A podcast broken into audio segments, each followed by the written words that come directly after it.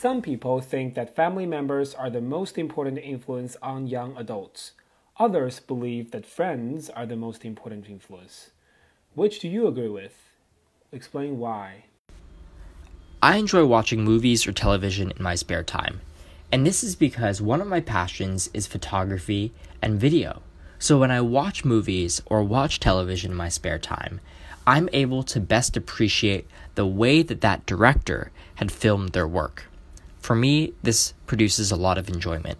For example, last week I watched a movie called Shrek in my own free time. I was able to really deeply appreciate the way that that director set up various camera angles and camera movements to illustrate the character's feelings. Because I understood the background of the topic and the discipline and what it requires to make something good, it was a very fulfilling experience to watch.